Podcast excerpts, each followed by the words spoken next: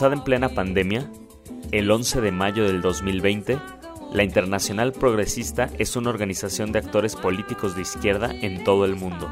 Explicar que la organización tiene entre sus miembros a Yanis Varoufakis, Gustavo Petro, Rafael Correa y Noam Chomsky es solo rascar la superficie. La organización promueve y financia acciones de activistas, impulsa cambios legislativos e institucionales y crea una red de contenidos en diversos medios alrededor del mundo. Su visión es la de un mundo democrático, descolonizado, justo, igualitario, liberado, solidario, sustentable, ecológico, pacífico, postcapitalista, próspero y pluralista. ¿Te interesa saber más? Quédate en este episodio de Prohibido Pensar Podcast.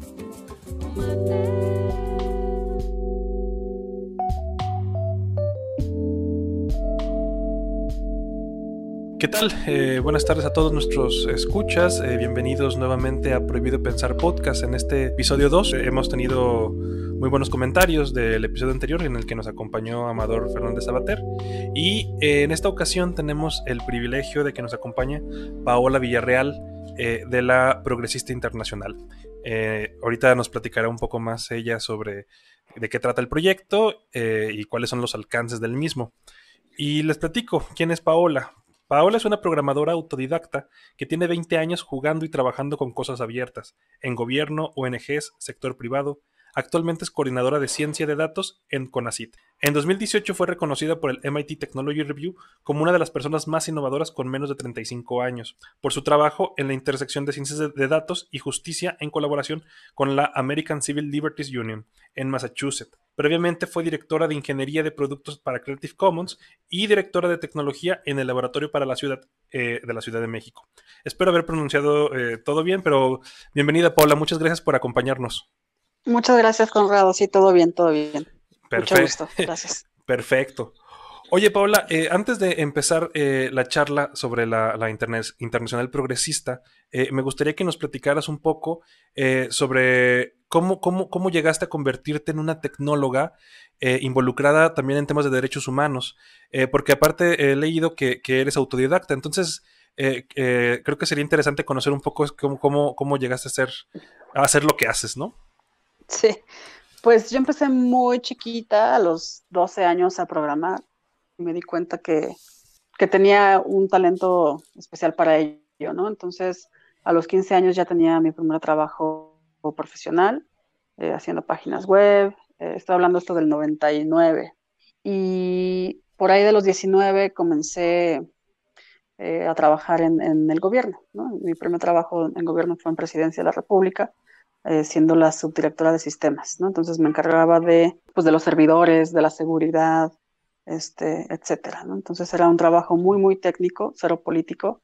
Este, y pues para una chava de 19 años, pues era un reto muy grande. Y fue ahí que me di cuenta que pues lo que se publicaban en las páginas de la presidencia, que en ese entonces era, era Fox, el presidente, este, pues tenían un impacto pues, en la vida de las personas, ¿no? Y además, pues todo lo que publicábamos eh, lo leía, entonces de ahí empecé a, a, a pensar más en, en, en, ondas políticas y me di cuenta que que gracias a un movimiento muy político, pero también muy técnico, es que yo había tenido la oportunidad de aprender pues todas esas habilidades este, que me habían llevado hasta ahí, ¿no? En ese momento, que era el software libre, ¿no? Entonces, em, me di cuenta que la filosofía abierta o libre no solamente aplicaba para los datos, sino que también para cultura, para este, digo, no, solamente para el software,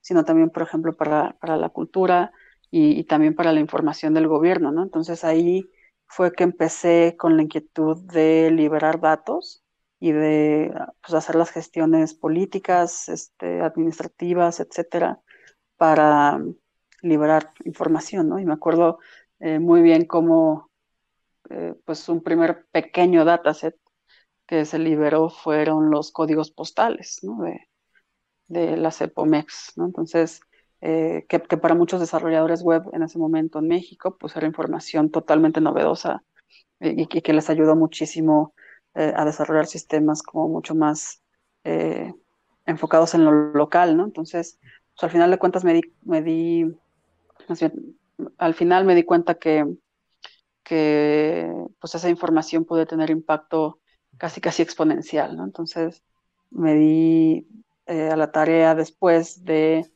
eh, de salirme del gobierno, hice una empresa este, de desarrollo de software eh, y pues de ahí empezó mi activismo mucho más fuerte sobre derechos digitales, ¿no? O sea, por ejemplo, hicimos una campaña que fue en su momento muy singular, que se llamó Internet Necesario, Internet para Todos, en la que a través de Twitter, en 2000, 2008, 2009, peleamos en contra del impuesto del IEPS, ¿no? A las, telecomunicaciones, bajo el argumento de que pues no eran un lujo, ¿no? Sino eran herramientas necesarias para la el desarrollo económico y para el acceso a la cultura, al conocimiento, etcétera, de pues la población en México, ¿no? Entonces no eran un lujo. Oye, y platícanos que eh, en 2018 el MIT Technology Review te nombró como una de las personas más innovadoras, menores de 35 años, porque entiendo, eh, lograste a partir de un trabajo que hiciste con Data Justice Lab, revertir 20.000 condenas eh, por posesión de drogas que tenían sesgos raciales, ¿no? Entiendo que, que fue a partir de un trabajo que tú realizaste. Así es.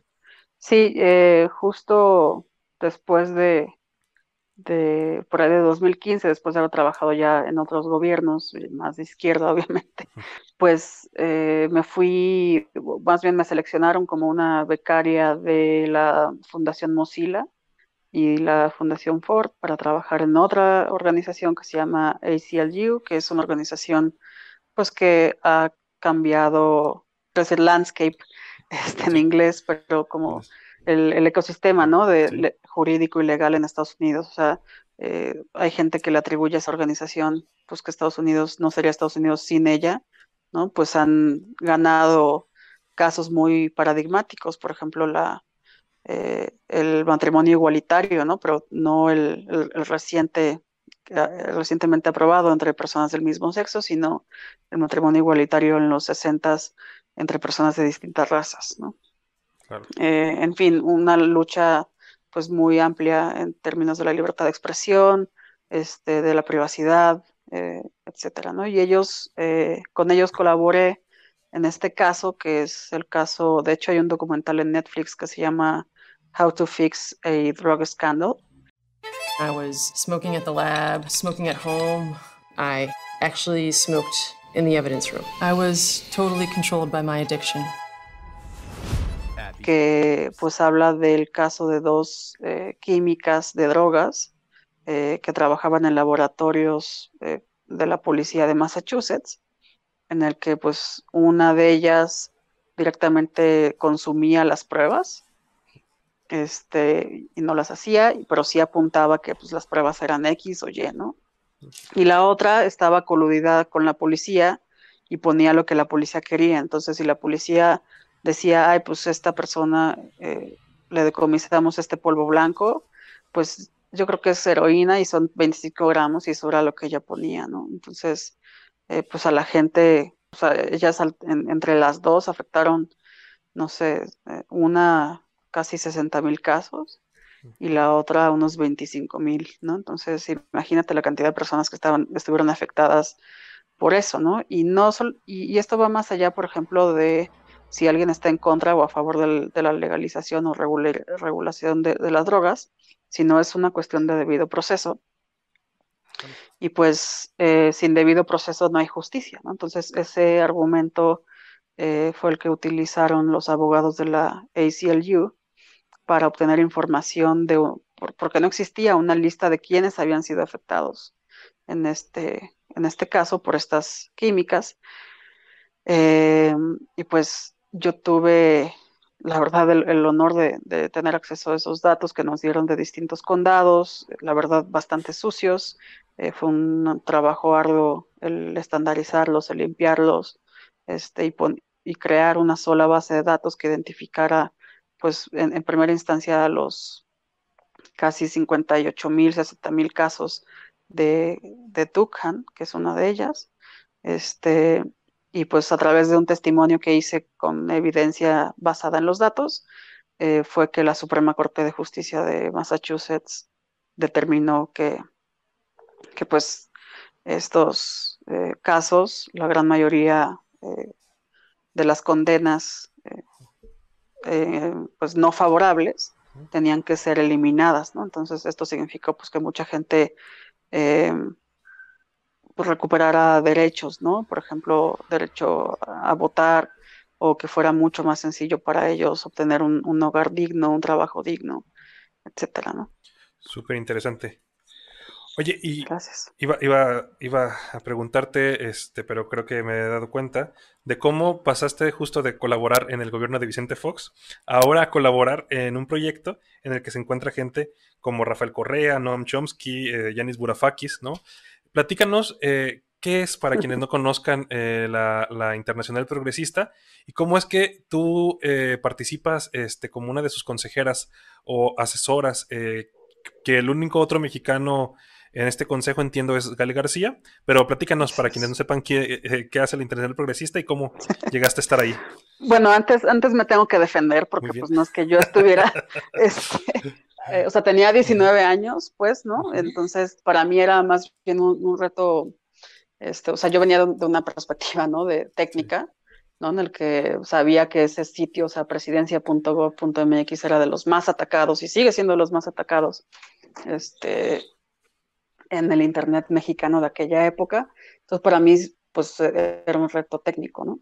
No, no era tanto político, entonces yo ni siquiera voté por Fox, pero sí trabajé con. Muy bien. Pero bueno, este, pues de la, de la de la Internacional Progresista lo que te puedo decir es que pues sí estamos eh, organizándonos en torno a distintas eh, causas que, a mí en lo personal me, interesan y, con, y, en las cuales he colaborado eh, con varios de los miembros de, la Internacional Progresista, entre ellos a Renata Ávila, que es, este, pues ya se convierte en amiga muy querida después de años de colaboración ¿no? Y quien es, por ejemplo, parte del equipo de defensa de Julian Assange, este, y con quien he, colaborado en, distintas eh, ocasiones, ¿no? En, temas, pues, eh, por ejemplo, del acceso a derechos digitales, de cómo el impacto de las tecnologías, este,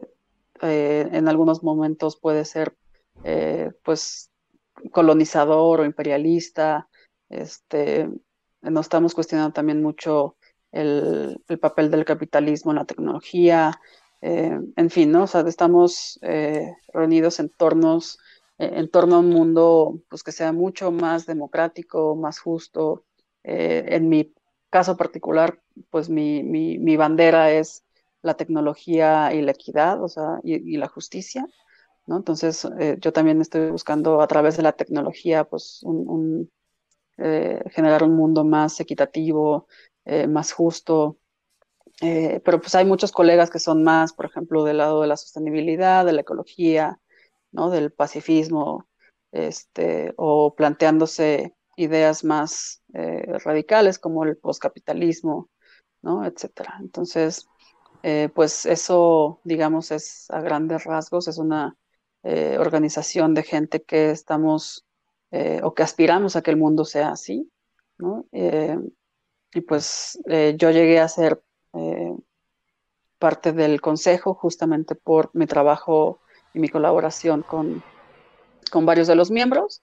Este, y, sí, hasta ahí. Pues muy bien.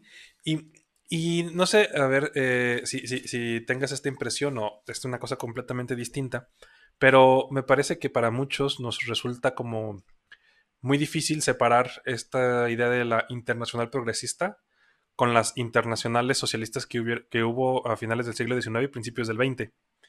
Eh, entonces, eh, quisiera preguntarte si esta, esta, lógica de tener una internacional progresista responde en cierta medida a este viejo anhelo de la izquierda de tener como una cuarta internacional.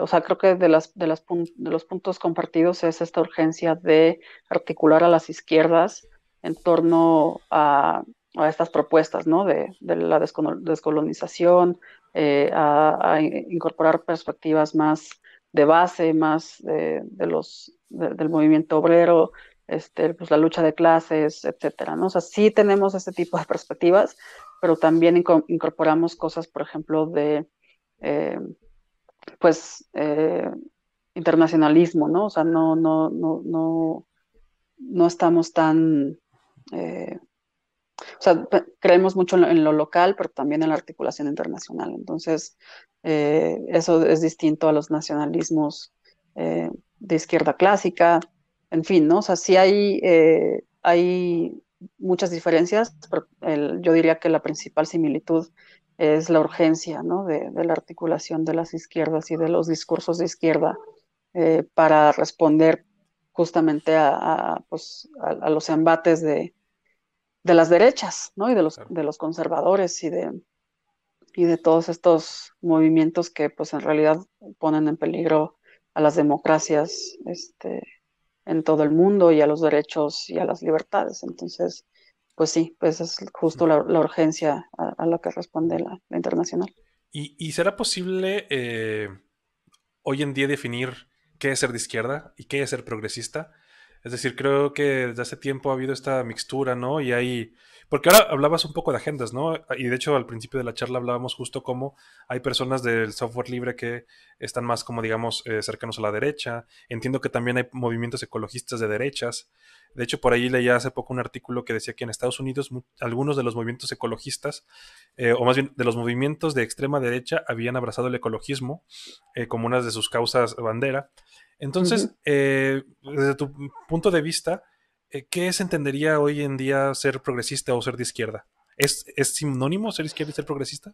No, definitivamente no es, eh, no son sinónimos. O sea, yo pienso que la izquierda, eh, ¿cómo, lo, podría decir? O sea, hay, distintos tipos de izquierdas, ¿no? O sea, al final de cuentas sí existe un espectro, ¿no?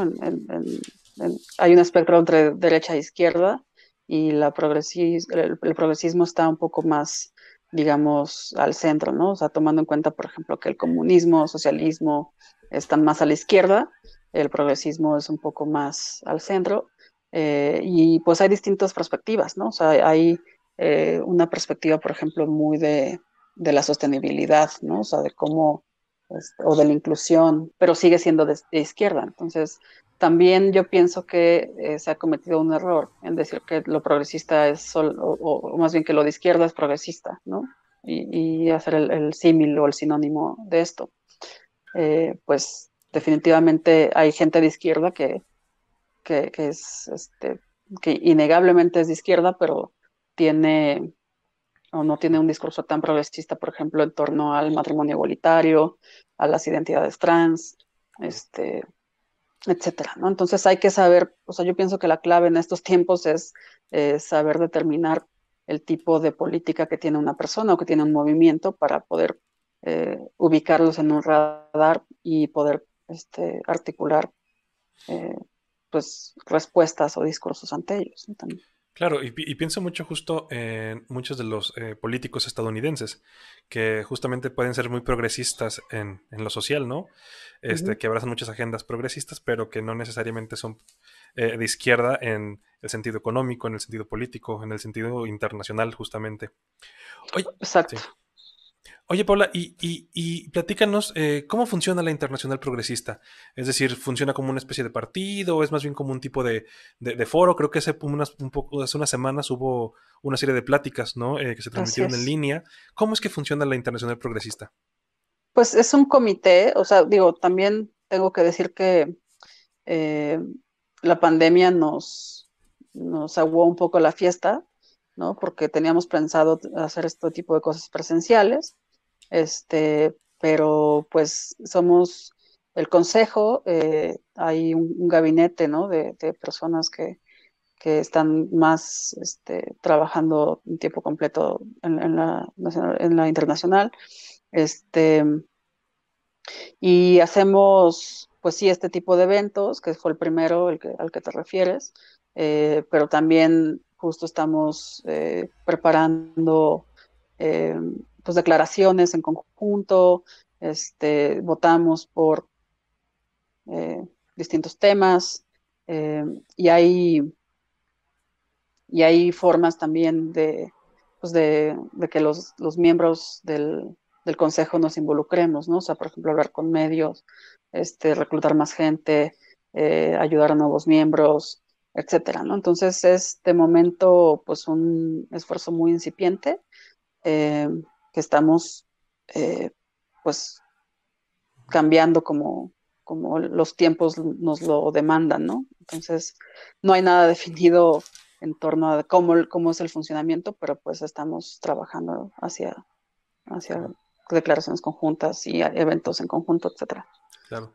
Y, no, y, no, no, tiene que ver con entonces con este proyecto que tenía eh, Burafakis en, en, Europa, ¿no?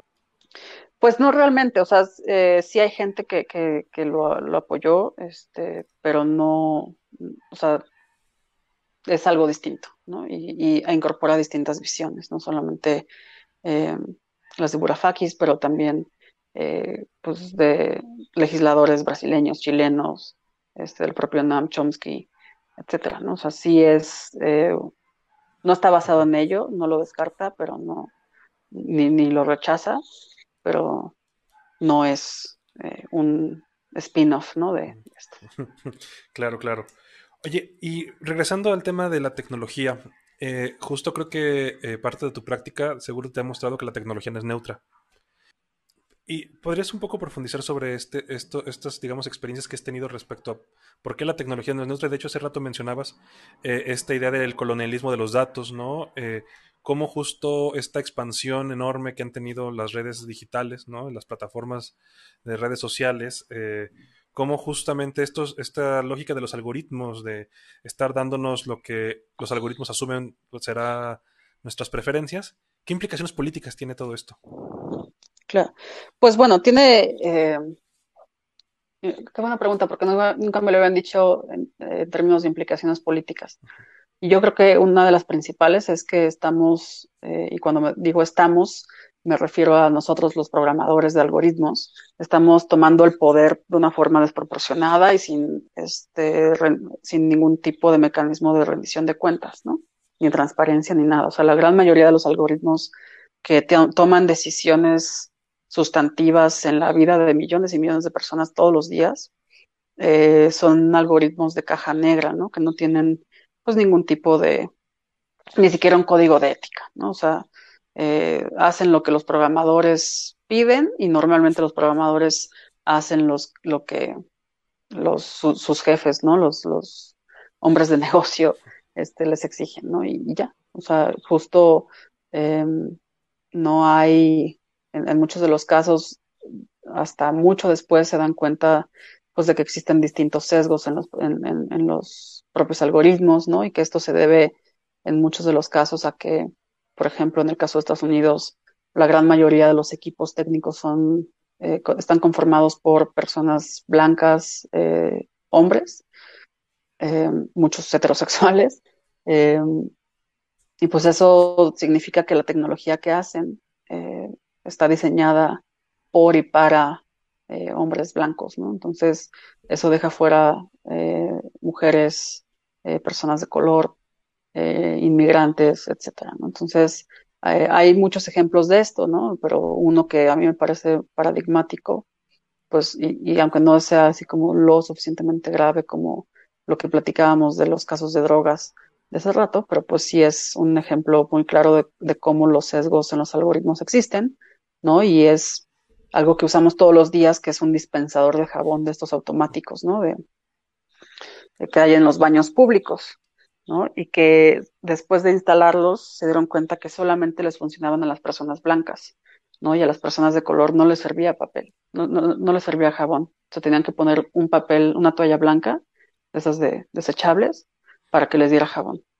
Y se dieron cuenta que pues el equipo que hizo ese, ese desarrollo pues era totalmente blanco, ellos lo probaron solamente con gente blanca y dijeron, ah, pues funciona perfectamente, ¿no? Y nunca lo probaron con una sola persona negra.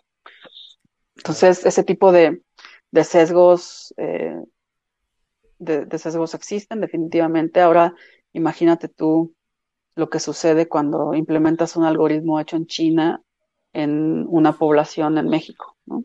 Claro.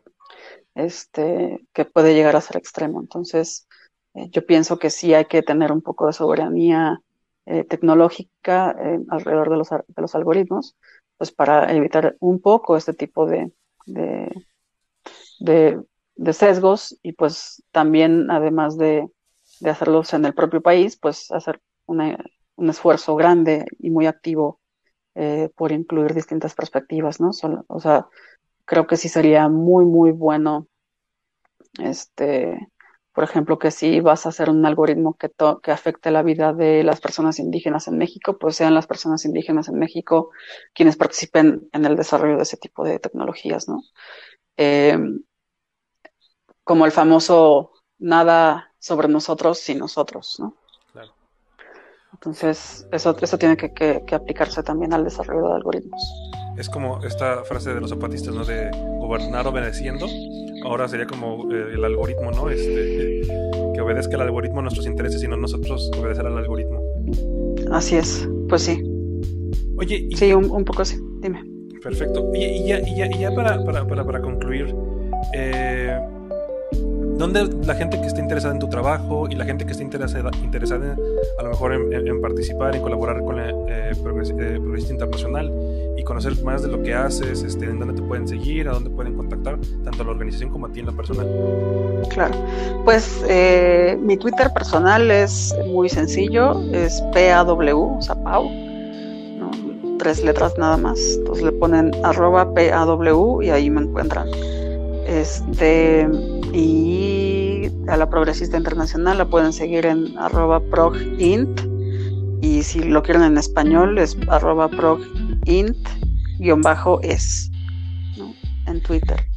Y pues la página es Progressive International. Progressive.international. Muy bien, y ahí podrán encontrar toda la información al respecto. Paola, muchas gracias por estar en Prohibido Pensar Podcast. No, pues muchísimas gracias por la, por la invitación y, gracias por la interesante entrevista.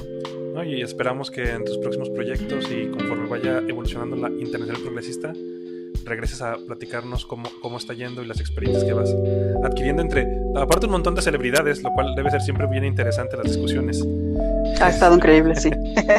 Maravilloso. Así es, así es. Pues muchas gracias, Paola. Gracias a ti, que estás muy bien. Chao. Chao.